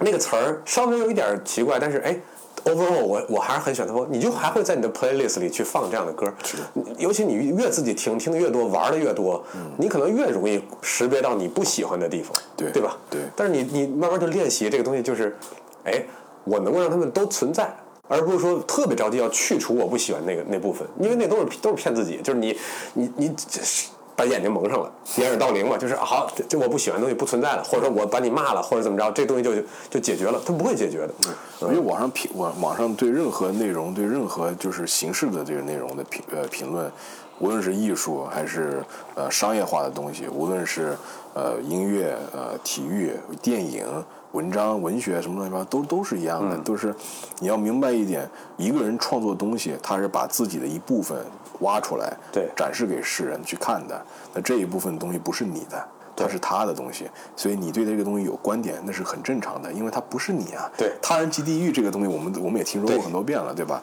但你要明白一点是，这些内容我们去消化内容，我们去消费内容，很重要一点是为了自己能做得更好，能自己从学习到一些呃自己不了解得到的东西，对吧？所以说。我个人是经常，我自己也有个群，然后群里也有可能会因为观点不同而吵起来，甚至一旦吵起来，就感觉到这个人说的话全都是错的，嗯他会这么认为就是个智障，对他全都给你否了不懂不懂球，对吧？或者这个人怎么怎么样，甚甚至更升级到一步说这人就是品质有问题了人人品有问题。我说这何何必呢？何必呢？首先，我觉得网上争论啊，百分之九十、百分之九十五的时间，很多都是浪费时间对，就为了争质量嗯你为了争那么一口气，而且往很多话里边的那些小细节抠那么细，钻牛角尖，何必呢？我们用这个利用这个时间去。去学习，去做更更多有意义的事情，不更好吗？对。而且还有一点，既然你对这些东西有这么多好分析的东西，有这么多观点，有这么多你认为很专业的这些这些评论，那你可以把它整理起来，做出一篇内容分享给大家，嗯，对不对？嗯，然后再让大家跟大家进行这么一个探讨，嗯，我觉得这是有建设性的一个做法，这是我的想法，不一定是对的，对吧？嗯，我也是这么想，我觉得很多人如果说对一个人。的东西有意见，那你完全可以做出来一个作品来做一个回击，甚至说白了，咱们就拿嘻哈音乐来，我也听嘻哈，我听老嘻哈多一点，现现现在嘻哈嘻哈我持保留意见，因为我喜欢的，因为我喜欢的，对 对吧？但是像 Kendrick，但是老一点的像 Biggie 和 Tupac，他们俩之间是有过 beef 的，对吧？他们俩之间是有过恩怨恩怨的，甚至还看最后命都没了还 对，对，那 R RIP 对吧？对但是互相之间也出过 diss track，对吧？diss track 也是很经典，对吧？Who shot you？对吧？对吧？这这这这这些 diss track 那就是内容啊，对对吧？我就是怼你啊，而且做的都很好啊，我觉得这不是很好吗？这就是 competitive，这就是 competitive 呃 argument，对吧？这就是一种竞争，对对吧？我觉得这很好，但不要在一些鸡毛蒜皮的事上争那么久。对吧？你去寻找一些有意义的东西去去去做，我觉得这个这个比你在一个评论区里面花大量的时间去呃打嘴炮要好好好太多了，好太多了，真的。对我，你你说到这儿，突然就是题外话，突然想到一点，就是可能我们在中国受的很多教育啊，嗯太想赶紧大家达成和解，或者赶紧到一个一个 common ground 去，他想很快到到这儿去，但是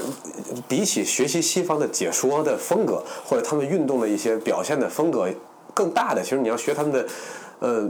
有一些想法，就是你 argument 这件事儿。是是，他们可以允许这件事儿存在的，就是我可以一年都解决不了这个 argument，就是大家会翻上去一直在讨论这件事儿，它允许不同的东西在迭代的去讨论。咱们好像就是今儿要没解决完这问题，我操，他你就傻逼，我操，等不了明天，就有有点这种感觉。外边呢，比如说这东西，今天比如说再往前前说，在古时古时候一点，这大哥写一信骂你，然后你看完之后。然后你回给他，然后两个人能达成共识，或者最后都没达成共识，可能用半辈子。就就那些哲学家会这么去聊，咱们好像一直想快点结，完了之后咱们 move on 去去下一个。我觉得这只是题外话吧，就是在在在思考。这这这是一种现象，我觉得更多是出现在互联网的这个环境里吧，因为互联网更快。快，信息多，而且大家都能看见。啊，大家都能看见，所以你一旦你发了一条评论，然后跟人产生了这种意见上的冲突，你觉得我必须得争个高低，我要争，我在全部人的面前展示我赢了，对吧？或至少我要让我的观点影响到大家的观点。我甚至会觉得，就是当就是你说被人看见这件事儿就是他被人看见之后，我都怀疑他这次，因为他知道被人看见了，他有多少话是真的。就是你你让我意思吗？就我都就怀疑他这里边有有一半的话是知道有人在看，然后他想了半天才那么说。他如果你问他真实的心理想法，可能他原来没有那么激烈，或者他他是那么想，但是他为了赢，他他觉得忘了他自己真实的想法是什么了。对对嗯对，有时候是这样。所以回到那话题，你你的这个争论有没有意义？你要考虑到这一点。What are you getting yourself into? You know what I mean? 对 Like if you get yourself into an argument that means nothing，就你这个争论对你来说没有任何意义的话，那你花这些时间，最后你只是赢了跟一个人之间的争论，然后你换回来的这句话，好吧，你赢了，或者你说有道理，我不说了，或者可能真就不理你了，嗯，那不是很空虚吗？对啊，但如果是你自己做了一篇内容，专门是针对这个人的评论，然后这个这篇内容得到了流量，得到了大家的认可，或至少得到了大家的注意，嗯，然后真正的用这篇观点不同、理念不同的文章影响到了可能因为你不认同那个人的呃内容影响到的人。那不是好事儿吗？意思就是说，如果那个人的意见你看到了，你认为对人会产生不良的影响或者不对的影响，那你用你的内容来进行反击，然后去纠正你认为有这么一批人有这么一个群体的话，我觉得这也是好事儿。而更重要的是，更多有用的信息被分享出来了，而不是存在一个呃纯粹的一个口水战里边，或者是一个大部分都是口水战的一个环境里面。没错。嗯，那我想问，就是收尾这一块儿啊，哎，好，呃，一个小问题，嗯，你接受过的最大的批评，或者说就是你可能啊，刺痛你了，或者或者你觉得，哎，确这个确实是我的一个问题，你你比如呢？我觉得因为我老觉得就是那天我跟那个攀岩的哥们儿也聊到这个问题，就是人嘛，尤其在这种被人看或者大家能对你评头论足的这样一个状态里边儿，总会想趋利避害。嗯。然后趋利避害很多原因就是，比如说，如果我是一个攀岩运动员，当时我们聊就是说，如果我的腿部力量就是是我的欠缺的地方，嗯，我下意识的我可能不想使我的腿，嗯，就我下意识就是更多的用我的背，然后想把这个不想让人看见，嗯，而不是去加强我的腿。所以我就然后我说我打篮球也是，当我这个发现我现在爆发力不好的时候，我就很很很不愿意再用第一步去过人，我觉得那个东西会显得我很不好看，嗯，就就我觉得大家都会下意识去躲那个东西，把自己最好的一面给展示出来。对，但是越躲吧，这个东西越弱。就我我不知道你怎么怎么看。当然有，当然有。首先，比如说，你像我，你在逗我嘛这句话，我现在其实用的不是那么多了。以前有些场次可能用的还是多一点，可能有些确实让人匪夷所思的超节啊，或者说一些打阵啊，我会说一下，说的多一点。但现在一场比赛，我给自己设个额度，大概就是三次。三啊，如果多的话，就是 实在不行就多用一点，但不要说太密，因为之前有人抱怨过说，觉得 “Are you kidding me” 这种话就存在在英英英语的语境中就行。他说不不合适用汉语说出来就觉得有点不合适，就有点怪，有点尬。但有的人会喜欢刷。我在解说比赛的时候，经常有人在评论区里刷：“你在逗我吗？你在逗我？你在逗我？” 对然后被我说到压力，说：“那我还是说一句吧，满足观众嘛，please the crowd，对吧？对对对对对吧？就是人人家花钱可能就是要看你这一这一句，嗯，你就只会说你在逗我嘛，你不会对比赛做出准备。或者你就不记别的东西了，嗯，那我会觉得有点儿，这就有点，嗯你这有点不公平了，对吧？我至少我自己是清楚的，我在比赛前做了多少准备，嗯，哪怕我可能是因为我毕竟还是身兼双职嘛，嗯，我可能有时候活儿多的一点时候，我确实可能背景的故事就了解的没有那么多了，我可能只是记住一些更基本的东西，他来自于哪个大学，他在球队待了几年，他穿什么号码，这些东西我都更了解，对吧？嗯。嗯，也有出现过，就是我在场上一些就完全脑袋掉线的这种情况，然后说出一些我后来想起来真的很后悔的话。嗯，举个例子，就是像去年的这个嗯季后赛有一场我框打牛仔的比赛，嗯，然后在那之前有很多人已经批评我了，说那个啊啊有有有有很多人嘛，但有部分人就批评我说这个你这个四十九人的这个主观色彩太强了，是吧？呃太偏了，屁股太偏了。所以那场比赛尽可能在为牛仔说话。这个里边比较逗的是牛仔，牛牛仔和四十九人其实是死对手，对，死对手。九十年代的时候，两支球队交交手过很多次，而且每一次交手基本都是能决定国联冠军乃至超级碗的走向的。嗯，所以一个四十九人的死忠球迷为 牛仔这么说话也是挺逗的。但是说回来，最后呢，有一个球，当时就是达科普雷斯科特做了一个非常不明智的决定。就橄榄球比赛中，最后持球跑出界外是可以停表的。对啊，当然你时间不够的话，你肯定是要这么去停表的。但是在界内的话，表会继续走。嗯，他在跑，他他最后如果他最后发现几秒钟发现没有好的目标，他自己选择去跑了，他没有跑出界外，他选择留在界内。实际当时场场面就很混乱，很混乱。因为这一档经过，如果他们不得分的话，这比赛就就没了，他们就输了。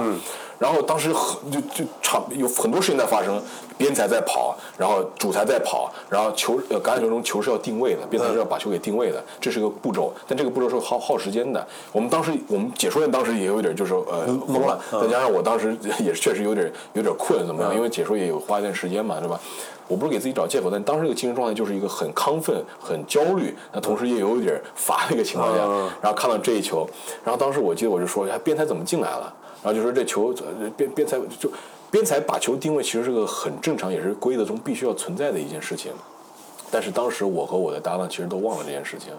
然后说了一些就是很多人会觉得很业余的话，嗯，然后之后也被很多人在平台上，包括在评论区里面也都就是点评批评了，嗯，那我后来有一个呃朋友做了老杨敢说，大家可以关注一下，很很专业的一个呃 UP 主，然后也是国内我觉得最好的四分卫之一，打装备的北京旋风的四分卫，他当时做了这么一个视频，然后就讲了一下就是这个球怎么回事儿，然后下边就有人评论说那个呃不是对冯小南或者对呃我的搭档有什么样什么意见，但是说那个他们最后这个解说是很不专业、很业余的，任何一个看橄榄球人都知道这么这么个规则，嗯，然后。我当时其实我也是感到，就恨不得找个地缝钻进去，也不知道因为你改不了，改不了。你说话就这么说了。对，我不光我刚刚提到的，有很多前辈也犯过类似的错误。之前有一期我记得 Gary Danielson 在解说一场 SEC 的比赛的时候，那个呃接漏接那个气踢的时候，那个呃回攻手漏接了。然后他说这个球其实是个好球，怎么怎么样？然后说你肯定就这个怎么是好球呢？他自己漏接了，怎么怎么样？然后就是很，但所以我们都会犯这样的错，因为有太多事情在发生的时候，有时候你脑子一乱，脑子一短路，对，就会发生这样的事情。但是我当时说，我要不就就别把这事查就别提了，下周还要解说国联决赛呢，怎么怎么样？然后给自己不是引火上身嘛？但后来我告诉自己说不行，你得承认自己的错误，你确实说错了，嗯，而且这人家做的内容。也正好帮大家给纠正过来这个认知上的错误，因为你的这个解说上的错误，很多人以为是裁判最后把牛仔给把牛仔给黑了，嗯啊，但我觉得很讽刺，一个四十九人球迷影视了和牛牛仔一般的裁判出来，就就就很逗，很很讽刺，我也自嘲了一下。但是你但人家这么做是对的，纠正了大家的一个就是错误的观念，因为你的解说可能有点带节奏，或者可能因为错误的解说有这么个误解有偏差，那你就应该去承认这个错误。所以我就在他的下边留了条评论，或者首先感谢杨老师的这个呃点评啊，这个视频很就很专业，一如既往。然后这也是确实是我的这个问题，然后给大家解释了一下。但我觉得没有必要找借口，发生的就是发生了，你改变不了什么。告诉大家发生的时候可能发生就是心态是怎么样的，或者出了什么事情况。但是能能不能理解，那就不不不关你的事儿了，那可能是别别人怎么看就别人怎么看了。对。但我觉得这个是有必要的，你要告诉大家，就是你有承认错误的勇气，嗯，你也要端正自己的态度，不能就是过于掩藏自己的这个错误。说错就说错了，没关系，做得更好，下次比赛说得更专业。对。然后去那个保持更好的专注度，对吧？这个都是呃很重要的。所以对，就像很多教练说的，就说你 shake it off，、然后你要 move on，you know to your next game，然后你要去 prepare for your next one，那、基本上你只有这一个选项，嗯，你没有别的选项，只不过在于在于你复盘的时候你要不要面对它，还是你真的给自己一个 excuse 把自己骗了？然后我再举个例子，就是还是就拿美国那边的一些那解说员来说，像 Joe Buck 经常被人批评。Joe Buck 是呃橄榄球和呃棒球都是福克斯，现在已经转到 E ESPN 去做橄榄球了，但之前他是福克斯的这个王牌之一。Joe Buck 经常被人批评。没激情，然后说什么说他比赛说沉闷，然后包括有时候有些不专业的话，比如他有一次在解说中问自己的搭档说：“哎，呃，老搭档你也打过 NFL，然后你觉得八分之五英寸和二分之一英寸哪个更长？”我说：“这不是 学过小学数学的人都知道吗？对吧？这这这就给人做人集锦了。”然后有一球那个费城老鹰的一个国呃国联决赛，应该是打海盗吧。然后那一年、呃很经典的一个回攻，一上来回攻了九呃八十多码九十多码，很精彩的一个球。一般的解说员要是 Kevin Harlan 肯定都疯了。他怎么说？三个词：Mitchell，Mitchell，Mitchell，down to twenty five，怎么样？就是。他的说是我的解说是风格是 minimalism，就是尽可能的减少化，然后只挑关键信息，让大家更多能接受怎么样？就是他的说辞对吧？但说到底，我很还是很尊敬 Joe Buck 的，因为那些大场面，他经历了很多很多历史级的场面，而且他现在说的风格，他现在说的水平真的不如，呃，真的不像大家说的那那么差。他现在已经进步了很多了，而且适当的也有激情，而且他也很放松了，他懂得。怎么样？Don't take yourself so seriously，懂得放开开玩笑了。他之前说超级碗的时候都被人批评过，你懂吗？他现在什么大风大浪都经历过了。这是一个二十五岁的时候就说过世界大赛的人，对你还能说我啥？我对吧？对我对，而且其实你看他的比赛，如果你一个解说员的角度来看的话，你能理解为什么他总是能说这些关键的比赛，总是能说这些大赛，因为他虽然可能他上限可能不是那么的高，但他的很能兜底，他反少很少犯错误。而且他的这个他是经过专业的这个播音训练的，他的声音非常的呃非常的职业，而且他的节奏的把握也非常的丝滑，所以这是一个从专业水平上来讲没有什么可以挑剔的这么一个呃解说员。至少我觉得，如果我是他的 producer，我是他的这个高层的这个上级，我是我我选他的原因是因为我知道选他这场比赛说的安全说的保险，说的安全，对吧？这个这个是也是要大家要考虑的。还说这么多，还是那句话，直面自己的错误，保持一个开放的心态，同时在面对可能一些不是那么理性或不是那么客气的一些评论的时候，我觉得就呃调就是稍微冷静一点，然后同时也保持专注吧，不要受到干扰。特你你一说这个接受批评的时候，想起来，就是之前我看看过贝克汉姆那个采访，嗯，我觉我觉得他挺挺亏的啊，他他的球技和他的职业精神其实是非常非常强的，但是由于他商业做得太好，他的老婆把他包装的。在很年轻的时候，就是把这个个人的品牌做得很好，大家经常忽略他在足球上的真实水平。然后他说，他那个主主持人问他说：“哎，最近网上又有人骂你了，说你除了那传球和那一脚任意球，你啥也不行。你除了这个什么啥也不行。”他说：“你左脚就不会踢。”然后说了一堆，然后问贝克汉姆说：“你怎么看这些？”他说：“Maybe they're right，就是也许他们是对的。他如果我足够好，他们应该也不会，不会说出来。嗯说我我第一没得选，那我现在这是我呈现状态，我已经我工工作的很努力。嗯第二就是也许他们说的这其中一些，嗯我可以再提高提高。嗯我觉得这心态就是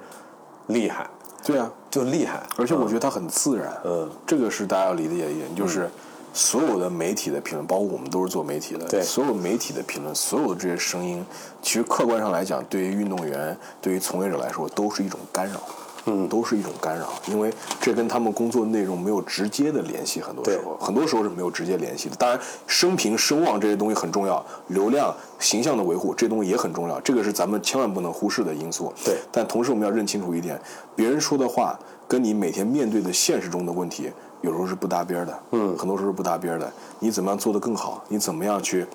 让更多人去表扬你，更少人去批评你？这都是取决于你怎么样每一天去做做好自己的工作。而不是花大量的时间去在网上回击别人，或者说去那个对一个批评耿耿于怀，何必呢？何必呢？因为他可能离你千里之外、万里之外，跟你的生活中没有任何的交集，他只是一个你的生涯的一个看客，一个过路人，或只是一个评论家对你有点意见。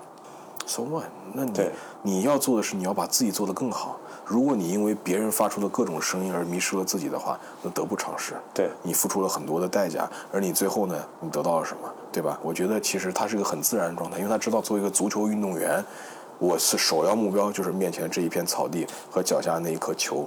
我把我的训练做好，我把我备赛之前该做的东西都做好，放宽我的心态，不要因为这些东西影响到我的实力的发挥，比赛中竞技的表现，这个才是对的，这个才是我的优先级上应该排最高的一点，对对吧？那如果我是做公关的，那另外一回事了，对吧？我需要 damage control 啊，然后我需要一个好的 PR 什么的，但那是他们的事儿，那是我团队和我的 agent 该去干做的事情，我自己要去做的是这些，我要面对的东西是这些。对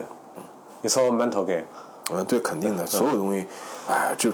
都跟你的心态很有很有很有关系。我自己因为我也比较年轻，所以我也在慢慢学习怎么样调整自己的心态。我在解解说的时候，我也会紧张，我也会面对压力，我也会焦虑，对吧？如果说一场比赛节奏突然很快，然后我感觉我自己有点跟不上，或者可能我感觉我做的准备还不够，然后待会待会儿万一发生什么什么我不好说的事，怎么怎么办？这些东西都是需要去呃通过大量的这个赛赛后或者赛前的这个准备，这个去去努力去弥补的。这都是我知道我自己怎么样才能去调整我的心态，这样都是得慢慢去学习的。嗯，就是咱俩好像还说了一些真话，就是确实这个自己自己心里的一些想法说出来了。然后我们刚才这部分都是没有 rehearsal 啊，没有 PR，没有没有，都是都是就是。Two dudes talking to each other, that's it, 对.就是就是很简单的。然后还有一个关于橄榄球的问题想问你，嗯嗯虽然在都市里现在这个很多不管是腰旗还是装备，开始慢慢受到关注了，然后大家开始玩这个东西了，嗯，仍然仍然这是一个很窄，和和其他那些大项目来比起来是这样的，所以我我想知道是什么让你能安心的做橄榄球相关的解说，或者说就是我在这条赛道上在走，因为我看到太多人就是我想去一个 bigger one，就我想尝试一下篮球或者足球，因为我觉得那儿能给我，嗯，就是给我更多的收益，或者让我变得更有名，然后我能变得一个名嘴或怎么样。很多人我看到太多了，就是他看机会在哪儿，哪个市场更大，我要去哪儿。嗯，就是什么让你一直。我不知道你以后是怎么想，但是是什么让你觉得就是安心的做这件事？因为我觉得很多人现在耐不住这个寂寞，尤其在现在这么浮躁的一个、一个状态下。我首先首先要就是大家要理解一点，就是体育市场在国内还是挺难做的。现在，嗯 对那个天花板确实不是太高，然后再加上今年各种各样的这种一些动荡吧，可能就是确实这个产业受到了比较大的冲击，所以现在有的机会其实是有限的。嗯，我觉得比起嗯去冒险，或者说去进一步想尽尽可能的呃去找更多的机会的情况下，先把自己稳住。嗯，先把自己稳住，因为我进入职业生我的职业生涯到现在为止，其实也也没有太长时间嘛。嗯，把自己现在有两份工作，都是自己喜欢做的事儿。公司对我的这个条件也很好，能让我能很好很大程度上能自由安排自己的时间，两边都兼顾。嗯啊，然后能通过一个工作去给另外一个工作带来正面的影响。嗯，这是一个很良好的状态，这是我想要的状态。同时，我也在工作之余能去做自己其他的一些喜欢做的事情。嗯，当然我想看更多的演出啊，但这个受现在的这个影响，就是疫疫情和环境的影响，所以比较难。这个我觉得还有就是回到我刚刚已经提到的一点，就是呃。那次去世界杯，真正让我体会到了，就是自己做自己喜欢做是什么样的状态。我经常跟别人说这一点，去做一件自己喜欢做、自己热爱做的事情，不是说我每天跟打了鸡血一样，喝了这整整一杯刚刚理查给我买的这个美式，整个人很亢奋的状态，不是。二十五啊，啊，那个嗯，不是说我每天都要跟就就就就非常兴奋的一个状态去工作，不是那样子的。大部分时间大家都知道，工作很多的时候是重复的一个过程，对很多的时候是一个呃就就很平淡的一个过程，甚至有时候会感到有点枯燥的一个过程。你要面临一些可能不是那么。啊，让你开心的事情，你可能会遇到一些烦恼，你可能会遇到一些障碍，甚至有的时候他是，就我举个例子，我我是上学时候练练球的时候，你让我连续练七天球，我到第五天的六天的时候，我一点儿都不想打。嗯，就是我我想说的是什么？就是你你刚才说的有它不好的地方，有它压力大，或者说你不想碰的地方，哪怕是你最喜欢的那部分，让你连着连着连着连着那么干，它有时候都会让你麻木。对对，你你你还要找一个办法再 charge，对吧？然后再再回来。嗯，那这就回到我刚刚说的，不是那种状态，但是什么状态呢？是你能找到足够的动力，能找到足够的 motivation，是什么能让你每天去坚持做自己喜欢做的事情？是什么能让科比每天能坚持去那样子那这个有意思。训那练？对你来说是什么呢？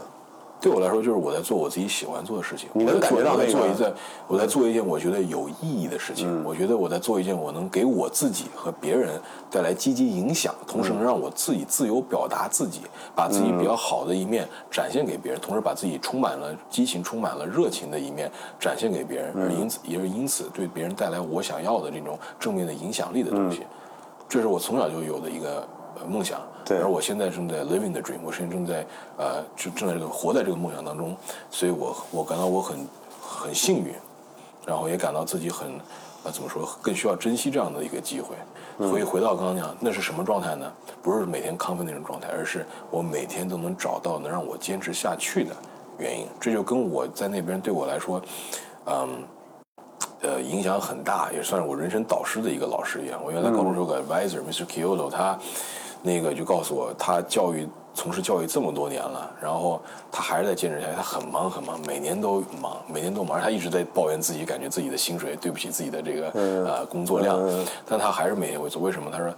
我决定退休的那一天，the day I re, the day I retire is when I climb out of bed or I do I stay in bed and ask myself, do I want to go to work today? Do I feel like you know it's meaningful to me? When I say no, then that's the day I decide to retire. 就我每天当我起床的时候，我在告我在问我自己，我是我今天有足够的动力去工作吗？我今天想去工作，我今天有没有足够找到去工作的原因？如果我找不到了，如果我想不到为什么我要继续去工作的理由的话，那说明这工作我的工作对我来说失去了意义。嗯，那这个时候我就要去退休了，对吧？那回到我刚说那点也是一样的，就是我做自己热爱的东西，我还没有失去我的热情。我能每天找到能有足够的动力，去让我抵消百分之八十、百分之九十可能会产生的一些负面情绪啊，或者一些啊、呃不好的一些负面的一些东西，而让我能坚持去做下去一件事情，能看到那百分之十、百分之二十，但是对我来说无比珍贵的啊、好的东西，嗯，对我来说这就够了。对吧？更何况远远不止这些。我要我有很好的同事呃同事，我有很好的团队，我有一批跟我呃，就很多时候很大程度上来说志同道合的一帮朋友在做呃这些我们喜欢做的事情。我觉得这是很幸福的，所以我觉得没有必要去贸然的去寻求一个改变的机会。有时候在自己原来的这条路上能继续走下去，路能越走越宽，比你换一条道儿可能呃能更快的达到你想要的那个目的地，对吧？对，你知道我为什么问你这个问题吗？因为我被问过无数次这个问题。啊，对对对，对，我们都有，我被问过无数次这个问题，就是长辈可能会问你，然后你亲密的人会问你，然后呢一些曾经的朋友会问你说，但但我觉得那都站在一个非常实用的实用主义的角度在问你，就是他问你在干嘛，我说我在做体育的什么什么，或者我在。呃，最近比如说我我在弹吉他，或者说我真的就是在培养一个新的爱好，然后但是他们就说那这有用吗？对他下一个就是这有用吗？嗯，我说这有意有有有价值啊。然后他们的价值，他们对价值的定义有时候等号，然后是钱，嗯，或者说就是这东西能不能让你往上走到下一个对阶阶段或阶层去，嗯。然后刚才你回答的所有的东西，嗯，跟钱都没有关系。嗯嗯都没有关系。你你刚才并没有说哦，因为那儿钱也不多，我 他不他不是这样一个道理。然后我有时候会花很长时间，我比你大，我我现在三十四了，嗯，我我要向更多人解释我我做这个。像你说的，现在体育行业不好，对吧？我们做到这儿的时候，为什么他觉得哎你不换一个赛道，或者说哎你积攒了一些人脉，你要不要去更更大的一个市场，或者你去你去赚更多的钱？然后我就要去解释，哎，那这个东西意义对我来说是什么？价值对我来说是什么？然后我我特别想跟大家说，就是在钱和实用主义、物质的这个东西以外，还有很多维度的 value 价值。我觉得可以，大家就是慢一点。现在我觉得挺好的。以前可能你那会儿还没赶上，我们那个时候，尤其八零后，我是八零末嘛，然后八零末九零初的时候那一波孩子，包括再往前一点，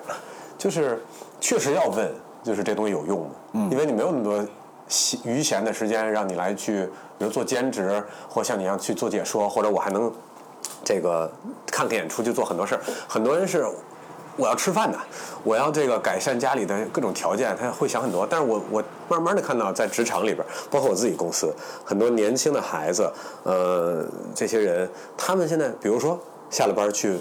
我要飞盘了，或者我要去玩腰旗了，然后我攀岩去，我就是他给自己切好了一些时间，我就要给一些多元的东西。以前在我那些八五后或者说八五八五年左右的朋友里，这个是很少的，所以他们缺乏爱好。现在我觉得孩子一步步在觉得，哎，我这个时间我留好了，我就要去干这样的事儿。所以我我其实就觉得这个，嗯。不有你们这样的人在在推在一直坚持推动这个运动，或者说一些小众的东西让别人看到，嗯然后你们也耐得住寂寞，一直在干点事儿。然后有的人年轻人接受到这个，或者说他从朋友那儿接受到这个，他也去从事这个。我我觉得慢慢是不是那个。更大的那个价值的那个圈儿能够被建立起来，我会非常开心能看到那个，因为我觉得很多孩子到了三十多岁才刚想明白，哦，原来我他妈的不爱干我现在干的这事儿。觉得很重要一点就是体育在国外跟国内的这个区别吧，在美国那边，我相信留过学或出过国人都能感觉到体育是真的融入人们的生活。嗯，因为那边体育和娱乐都传媒都可以带来很多这个快乐给人，而且它会真正让你觉得这件事情很有意义，是一个大事件。哎呦，我今天赶路，我要赶飞机，但是我必须把我机票订晚一点，哪怕我到那边可能已凌晨一点钟了。为什么？因为晚上那个 prime time 的时候有呃美联决赛啊，有国联决赛，我一定要把这场比赛看完。嗯，我在赶机场，我在美国坐了很多次的，包括巴士赶赶了很多次 Greyhound 灰狗巴士。有一次灰狗巴士回到呃回到那个就是回到家家那个位置，然后出站之后，全部人都在车站里面干嘛呢？看很小的一个电视，老破电视，为什么？他们在播总决赛呢，就是骑士打勇士那一年，一七一八，就是 J.R. 史密斯最后脑残那脑抽的那那那场比赛，对 对，然后那个呃那场比赛，当时我就记得全部人都挤在车站里面在看，包括乘务员也在看，就大家都很关注那场比赛，这场比赛对他们来说都有意义，而且他们很多人都是要赶路的，他们在看这场比赛。去机场、去火车站也是一样的状态，很多人在赶路的情况也在看，就你会感觉这支比赛是真正对人们有影响的一件事件。对，因为它能给人带来快乐，它能给人让人给人带来启发、带来启示。这样为什么会发展到这一步呢？我其实，在很多我自己做内容都不停的强调我自己的一个观点或者一个理论，不一定正确，但我觉得是因为美国体育从最早的时时候，就是传媒科技刚发展的时候，从无线从纸媒到无线电。到电视，再到现在流媒体，跟体育是跟与体育美国的娱乐是步步紧跟着，嗯，齐头并进的。所以这些东西很早很这些内容很早就进入了人们的生活，成为人们生活的一部分。嗯，所以每一代下来逐逐渐成为了一个传统。嗯，对吧？最开始那一批人有无线电的时候，他打开收音机，他听到的很多都是要不就是比比赛，要不就是些娱乐节节节目，对吧？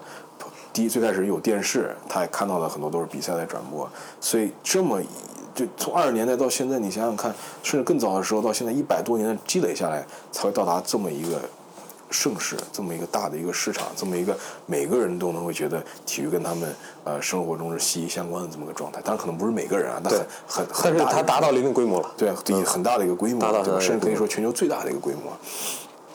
国内呢，很遗憾的，我觉得是那个电视刚出来，就像你提到说，电视刚出来那段时间，这个红利，这个传媒出来的这个红利，啊，体育没有吃到，嗯，没有吃到，所以很多人对于体育的这个关关注度，对于体育的这个 care，啊，这这个体育对他说没有意义。这些东西的认知呢，他没有那么强。我看到中国队赢了，我很高兴。嗯，他不赢就没有那么娱乐，有点这种感觉。但也有很多很很死忠的球迷啊，也有很多非常非常热爱中国体育的一些呃，让你就是感到很尊重的一些一批人，很尊敬的一批人。他们是真的不管怎么样都是风雨无阻去支持的。那你这些人你也必须得 respect，对吧？对对对，他是真正热爱的，对吧？这种人我需要更多这样的人才能改变，就是呃整个大。整个大的一个群体，嗯啊，嗯，我觉得回到你刚刚说的，就是现在好的是，呃，社会发展，然后经济发展之后，人们有更多的时间去寻求娱乐，寻求娱乐带来的社交快感，娱乐带来的自我充实感，这些快乐，这些积极的影响。那以前呢，可能呃没有这种条件，因为资源上的欠缺，因为社会环境上的一些这个呃呃影响，对吧？但现在不一样了，因为时代变了嘛，对吧？包括我们手上的这些媒介的工具也多了，平台也多了，嗯，所以整体还是往更宽、更广、更往上的这个方向在发展的。当然，肯定会有一些坎坷，肯定会有一些就是